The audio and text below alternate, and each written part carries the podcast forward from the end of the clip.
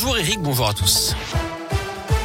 On commence par le trafic dans la région. C'est relativement calme sur les grands axes. En revanche, c'est difficile sur les rails avec ce mouvement de grève dans la région aujourd'hui. Plusieurs lignes fortement impactées, notamment la ligne Lyon-Saint-Etienne, Firmini-Le Puy, Lyon-Roanne, Saint-Etienne, Roanne, Saint-Etienne, Montbrison. Le détail est à retrouver sur radioscoop.com. À la une du nouveau dans les écoles élémentaires à partir d'aujourd'hui avec un brassage limité à la cantine et dans les cours de récréation. Les activités sportives doivent se dérouler en extérieur. Si ce n'est pas possible, le gouvernement recommande des activités de basse intensité avec le masque et une distance de 2 mètres. Autre mesure, les enfants de 5 à 11 ans à risque pourront se faire vacciner à partir de mercredi. D'après le ministre de la Santé Olivier Véran, on est en train d'atteindre le pic de la cinquième vague.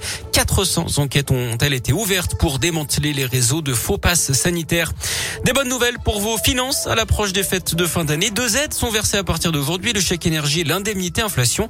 À chaque fois une aide de 100 euros net sans aucune démarche à faire pour les bénéficiaires. Le chèque énergie sera envoyé par courrier à près de 6 millions de ménages modestes pour faire face aux hausses des prix du gaz, de l'électricité et du fioul.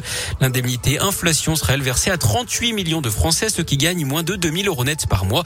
Les étudiants boursiers seront les premiers à la toucher cette semaine, puis les salariés du privé d'ici la fin du mois. Les versements seront étalés jusqu'en février. Et puis une autre bonne nouvelle, le taux du livret A va augmenter en janvier, dit le ministre de l'économie Bruno Le Maire. Pas d'indication en revanche à ce stade sur le montant. Dans l'actu régionale, un week-end agité au commissariat de Firmini, dans la Loire, deux voitures de police ont été incendiées dans la nuit de samedi à hier. L'une des deux a été visée par un engin incendiaire selon le procureur de la République de Saint-Etienne qui a ouvert une enquête pour destruction volontaire par moyen dangereux de biens d'utilité publique.